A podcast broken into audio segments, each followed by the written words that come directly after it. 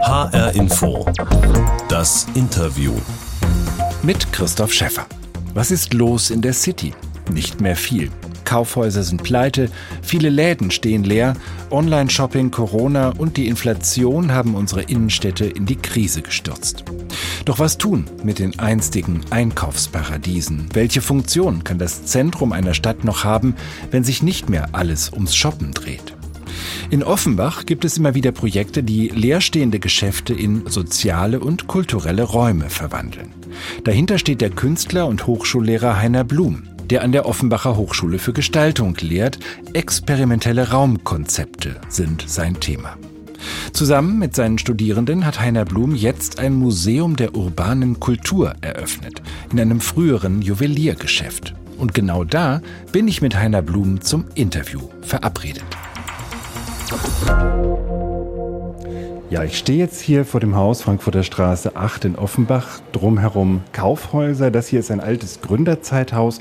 Räumungsverkauf, alles muss raus. 50 Prozent steht hier, weil hier ein Juweliergeschäft war bis vor kurzem. Und jetzt ist ein Diamantzeichen über dem Eingang. Und Diamant, so heißt auch dieser Laden, in den ich jetzt hier reingehe. Es sieht aus wie beim Juwelier.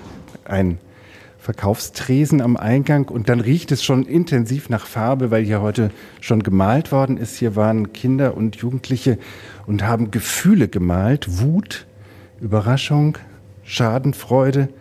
Und über diese Bilder, die auf dem Boden liegen und die noch ganz nach frischer Farbe duften, steige ich jetzt rüber zu Heiner Blum, der hier schon sitzt auf einem durchsichtigen Stuhl. Hallo Heiner Blum. Warum ist dieser Stuhl durchsichtig? Warum sind alle Möbel, Sessel, die hier reingekommen sind, warum sind die durchsichtig? Also wir befinden uns ja hier in dem Stadthaus einer Juweliersfamilie, die über 100 Jahre hier residiert hat. Und äh, die haben das Haus vor äh, drei Monaten verkauft. Ein Investor hat uns das äh, kostenfrei zur Verfügung gestellt bis Ende März. Und wir haben, waren so fasziniert von diesem Ort, äh, an dem man einfach auch diese hundertjährige Geschichte ablesen kann, dass wir gesagt haben, alles, was wir hier reinbringen, ist entweder durchsichtig oder silbern. Und äh, deswegen sitzen wir gerade hier auf durchsichtigen Stühlen. Das sind so aufblasbare Plastiksessel oder auch äh, Stühle, Tischchen und die Schrift äh, ist Silber zum Beispiel oder Lampen, die hier angebracht worden sind. Und man sieht eben ansonsten diesen Juwelierladen. Gibt es tatsächlich noch Leute, die reinkommen und eine Uhr kaufen wollen oder ein Schmuckstück irgendwie für also 50 Prozent? Da war eine ältere Dame da, die wollte sich die Batterie wechseln lassen an der Uhr ja, weil wir äh, auch vorne den Tresen übernommen haben und äh, der Tresen ist praktisch ein Teil unseres Museumsshops und wir haben dann eben auch so äh, Bling Bling äh, Ketten, so Orden, die man sich umhängen kann mit so Pseudodiamanten und die Frau dachte eigentlich, es ist noch ein Juweliergeschäft. Wir haben sie dann gegenüber zum Woolworths geschickt. Aber tatsächlich, wer sich irgendwie Schmuck kaufen will, kann tatsächlich hier Dinge, die mit diesem Diamant-Logo dann auch versehen sind, bekommen. Und es ist ein Raum, in dem man unglaublich viel entdecken kann. Wir sind gerade schon mal durchs ganze Haus gegangen, bis in den vierten Stock rauf, mit äh, ja, lauter Räumen, die Kunst zeigen, aber es ist so ganz anders als ein Museum oder eine Galerie. Was ist das Spezielle an diesen Räumen, vielleicht auch an der Kunst, die hier zu sehen ist?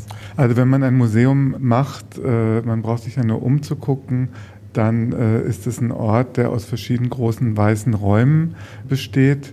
Und bei uns haben die Räume eben alle einen Charakter und man sieht einfach die Spuren der äh, Zeit und es hat einfach auch so mit unserem Thema zu tun. Also wir sind ja ein Museum für urbane Kunst und es geht tatsächlich eben auch um Kunst, die beeindruckt ist von der urbanen Zone und eben vom Alltag und vom äh, täglichen Leben. Und es passt einfach alles perfekt zusammen, ja. Und wir haben eben gesagt, wir respektieren den Ort so wie er ist und hängen erstmal einfach nur dazu. Da gibt es zum Beispiel die frühere Wohnung von einem aus der Juweliersfamilie, alles mit blauem Teppich ausgelegt, der irgendwie noch strahlend frisch glänzt wie am ersten Tag und große, die ganze Wand füllende Fotografien von einer jungen Frau, die auf Luxusautos sitzt und posiert.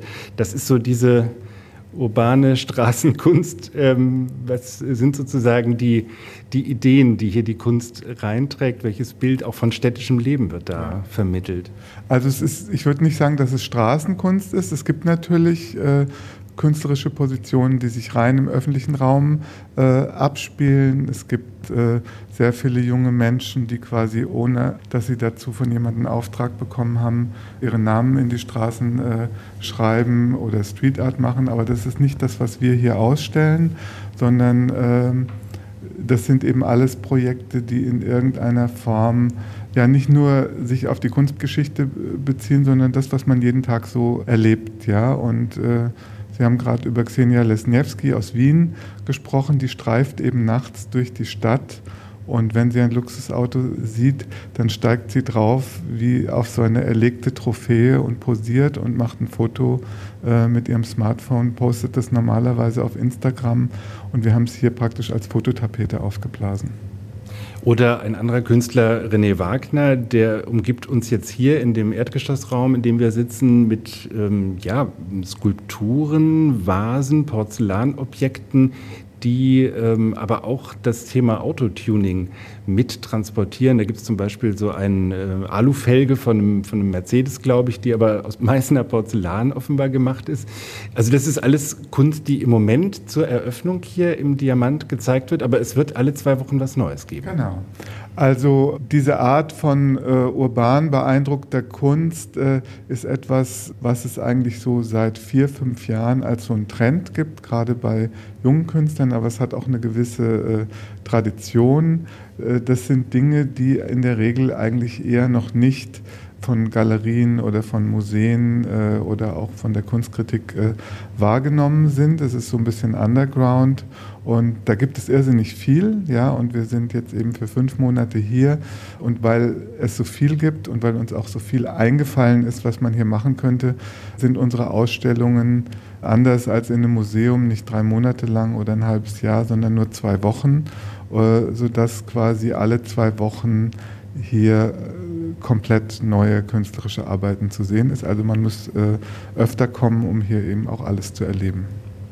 Und man kann auch was mitbringen. Man kann selbst eigene Kunst in einer öffentlichen Galerie ausstellen. Man kann eigene Texte in eine öffentliche Bibliothek mitbringen, die hier auch im Haus ist. Wird das schon angenommen? Gibt es schon Leute, die was gebracht haben? Ja, also wir haben eine Public Gallery. Das ist ein Raum, in dem sind äh, praktisch Klapprahmen, die man öffnen kann und dann kann man äh, in verschiedenen äh, Formaten einfach ein Bild oder eine Zeichnung mitbringen und kann das da einrahmen und schon hängt man äh, im Museum. Also äh, vorgestern war eine Gruppe von Schülerinnen da die waren so stolz, dass ihre Zeichnungen jetzt im Museum hingen. Die haben sich praktisch dann gleich mit der eingerahmten Zeichnung auf Instagram verewigt äh, und haben dann so ein bisschen angegeben, dass sie jetzt Museumskünstlerinnen sind. Ja? Und dann gibt es praktisch drüber einen Raum, den wir Public Library nennen. Und normalerweise in einer Public Library findet man ja äh, Bücher und diese Bücher sind im Grunde genommen alle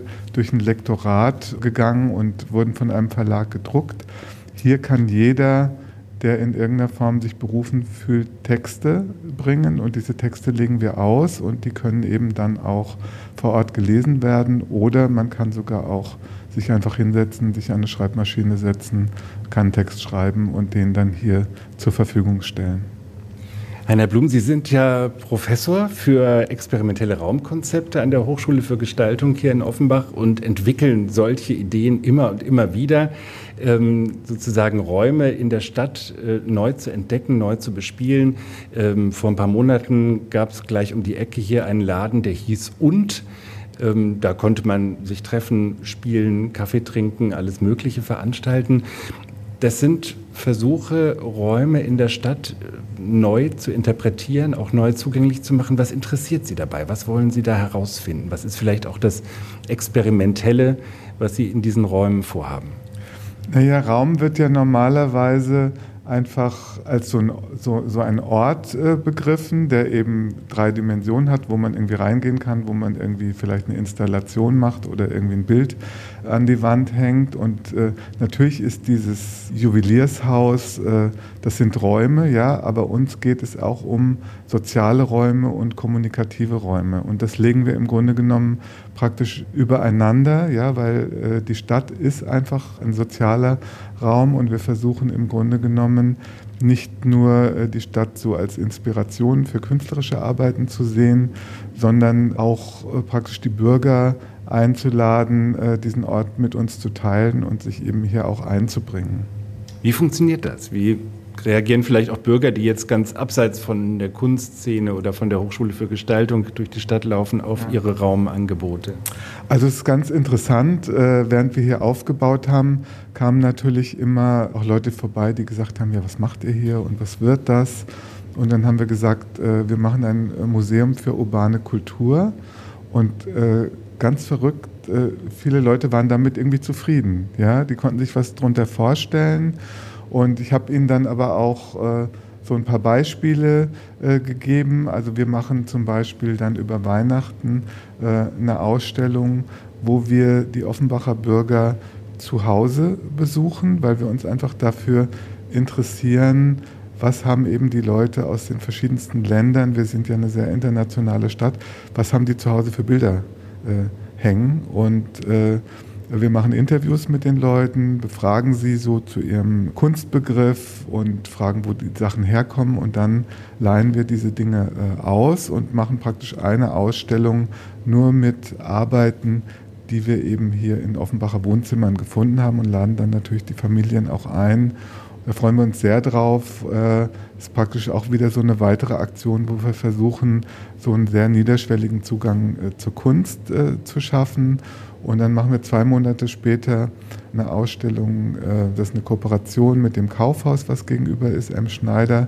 Das nennt sich äh, Vogue Offenbach.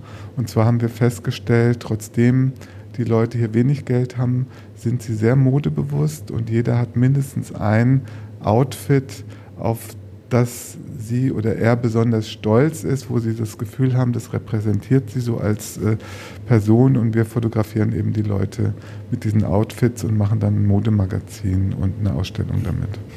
Und das alles äh, in einer Innenstadt, die wie viele Innenstädte in der Krise ist, ähm, Onlinehandel, Corona, jetzt die Inflation, das alles führt dazu, dass immer mehr Ladengeschäfte leer stehen, aufgegeben werden, dass die Innenstädte eigentlich, wenn sie so als Shoppingzone nicht mehr gebraucht werden, auch ein bisschen ihre Funktionen verlieren. Sind solche Ideen, wie Sie die entwickeln, auch der Versuch, den Innenstädten wieder ja, ein neues Gesicht zu geben oder, oder überhaupt eine neue Funktion für die Stadtgesellschaft? Ja, auf jeden Fall. Also äh, gerade das Projekt, was Sie eben erwähnt haben, das Und, war ein Projekt, wo wir äh, eben überlegt haben, äh, was macht man mit diesem Leerstand und wir fanden das eigentlich eine gute Idee, dass man den Ort den Bürgern zurückgibt, die in dieser Stadt wohnen, ja, und sie nicht praktisch nur als Konsumenten behandelt, sondern eben auch als Produzentin und auch als äh, Produzentin von einem sozialen äh, Kapital. Das hat irrsinnig gut funktioniert. Alle waren total traurig, dass wir äh, da dann aufgehört haben. Wir sind aber im Gespräch mit der Wirtschaftsförderung, die uns auch gefördert hat, auch jetzt bei diesem Projekt, da eine Verstetigung äh, zu finden, weil das natürlich alle sehen, dass so diese ganzen Innenstadtkonzepte aus der Nachkriegszeit nicht mehr funktionieren. Das geht allen äh, so und gerade dieses Und ist jetzt einfach so ein Modellprojekt, was so in dieser ganzen Stadtbelebungsszene, die es eigentlich jetzt in ganz Deutschland gibt, wirklich als so ein äh, Vorbild äh, gilt. HR Info das Interview mit Heiner Blum, Professor für experimentelle Raumkonzepte an der Hochschule für Gestaltung in Offenbach. Er hat mit Studierenden ein Museum der urbanen Kultur im Zentrum von Offenbach in der Offenbacher Fußgängerzone in einem ehemaligen Juwelierladen eröffnet. Diamant heißt dieses Museum, in dem wir sitzen. Und HR Info, das Interview ist die Sendung, wo es immer eine Kiste gibt. Die reiche ich Ihnen jetzt mal rüber. Die HR Info Interviewbox mit, äh, ja, verschiedenen Werkzeugen zur Raumgestaltung, würde ich mal sagen. Da können Sie mal reingucken. Gut, was finde ich hier? Ich finde einen Hammer, einen Pinsel, einen Spachtel und einen Bleistift. Äh, Wir sitzen hier genau äh, mit dem Rücken zur Wand zu unserem Backstage-Bereich. Da haben wir das natürlich alles auch, ja, und auch noch viel mehr Werkzeuge. Und äh, tatsächlich haben wir, um unsere Projekte zu realisieren, einen großen Werkzeugpool, äh, mit dem wir dann einfach vor Ort Räume aktivieren können. Diese vier Werkzeuge, die stehen jetzt auch für unterschiedliche Zugangsweisen. Also erstmal mit dem Stift was entwerfen oder mit dem Pinsel erstmal alle Wände anstreichen oder vielleicht mit dem Hammer alles kurz und klein schlagen und neu bauen. Was ist Ihr Zugang, wenn Sie versuchen, einen Raum zu gestalten, vor allem einen Raum, den es schon gibt, neu zu definieren? Mit welchem Werkzeug würden Sie anfangen? Ähm, das ist eigentlich äh, Kommunikation und Sprache, also nichts, was man nichts hier jetzt in dieser Box äh, findet. Also wir haben auch keine einzige Zeichnung gemacht, wie wir uns das vorstellen, sondern ich habe mit meinem äh, künstlerischen Mitarbeiter Jan Lotter, äh, wir haben eine Arbeitsgruppe gebildet, das sind insgesamt 15 äh, Personen, äh, mit denen wir praktisch dieses Projekt planen und dann auch umsetzen. Und letzten Endes, äh, das, was wir hier machen, äh, entsteht eigentlich im Gespräch. Also wir treffen uns mindestens einmal in der Woche und dann kommen eben alle Ideen auf den Tisch. Und das ist eigentlich der Moment, wo es äh, wirklich sehr, sehr interessant wird und wo dann plötzlich aus einem Nebensatz eine große äh, Geschichte wird. Ja? Also nur um so ein Beispiel zu nennen, äh, wir haben im Team eine junge Frau aus äh, Bolivien, die ähm, hierher gekommen ist und eigentlich sehr überrascht war, in welcher Weise hier bei uns irgendwie Kunst verhandelt wird. Sie hat das irgendwie alles irgendwie als sehr elitär empfunden, ja, und hat dann einfach nur gesagt, ja, warum kann bei uns nicht jeder ausstellen? Und dann haben wir praktisch innerhalb von fünf Minuten diese Idee geboren, dass wir hier eine Public Gallery haben und dann lag es auch nahe, eine Public Library zu machen. Ja, und es entsteht dann oft äh, ja, aus so einem Gedanken, der eigentlich so naheliegend ist, dass man, wenn man hier aus unserem Kulturkreis äh, ist, sich diese Frage vielleicht nicht stellt. Ja, aber ihr war das einfach aufgefallen. Ja, also wieso kann nicht jeder im Museum ausstellen? Machen wir das doch. Ja, so. Dann befreie ich Sie erstmal wieder von der Werkzeugkiste, weil das ist, glaube ich, sehr deutlich geworden, dass bei Ihnen Kommunikation am Anfang steht.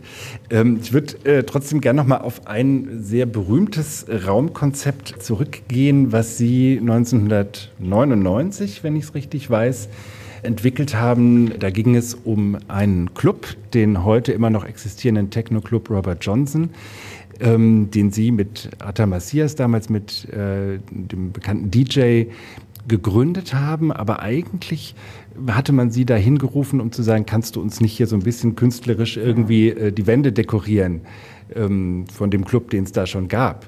Warum hat das so nicht geklappt? Warum haben Sie einen ganz anderen Weg gewählt? Ja, also es gibt eben äh, in Offenbach an der Stadtgrenze zu Frankfurt eine äh, Disco, die nennt sich MTW. Und der Klaus Unkelbach, äh, der diesen Ort betreibt, kam äh, mit mir in Kontakt, hat dann irgendwie auch gesehen, experimentelle Raumkonzepte und hat eben mir den Ort vorgestellt und hat gesagt, äh, ja, könnt ihr da nicht irgendwie ähm, das ein bisschen hübsch machen? Ja, und dann habe ich mir das Haus zeigen lassen und dann gab es eben im ersten Stock einen Raum, den hat er eigentlich nur als Abstellraum benutzt und dann habe ich ihm vorgeschlagen, dass wir da einen eigenen Club machen. Ich war zu dieser Zeit schon einige Jahre mit äh, Atta befreundet und ähm, dann gab es praktisch noch jemand Drittes, Sebastian Kaas, der äh, bei mir studiert hat und äh, auch sehr musikalisch interessiert war, der auch mit Atta befreundet war. Und die beiden hatten schon eine längere Zeit überlegt, einen Club zu machen, haben aber immer nur irgendwie erzählt und angegeben und dann habe ich gesagt, okay, wir machen das jetzt ich bin halt jemand, der irgendwie nicht so lange rummacht, sondern irgendwie, wenn es eine gute Idee gibt, dann wird die einfach auch umgesetzt. Und ich habe den Klaus Unkelbach eigentlich innerhalb von drei Minuten überzeugt, dass das eine gute Idee ist. Atta war auch damals schon so bekannt. Ja, dann äh, bin ich mit den Jungs eine Woche später dahin gekommen. Atta hatte sich gerade ein paar Schuhe gekauft und hat dann in dem leeren Schuhkarton ein Modell gemacht. Also im Grunde genommen hat er nur so weiße Cubes da reingestellt, die er sich aus Papier gebastelt hat. Das haben wir dem Klaus Unkelbach gezeigt und er hat gesagt, geil, machen wir. Und dann habe ich noch jemand organisiert, der das alles umbaut. ja, und dann drei Monate später haben wir Baustellenparty gemacht und dann ging es irgendwie los. Ja, und wir haben gedacht, naja, ähm, drei Jahre oder so, dann interessiert sich keiner mehr für Techno, da gibt es irgendwas anderes. Ja, gibt es bis heute das Ding. Erstaunlich. Also äh, sowohl der Club als auch die Musik äh, sind irgendwie jung geblieben über ein Vierteljahrhundert. Hat das was damit zu tun, dass beides, die Musik und auch vielleicht das Innere dieses Raums so minimalistisch ist, dass es vielleicht auch nicht wirklich altert, sondern immer wieder neu interpretierbar ist?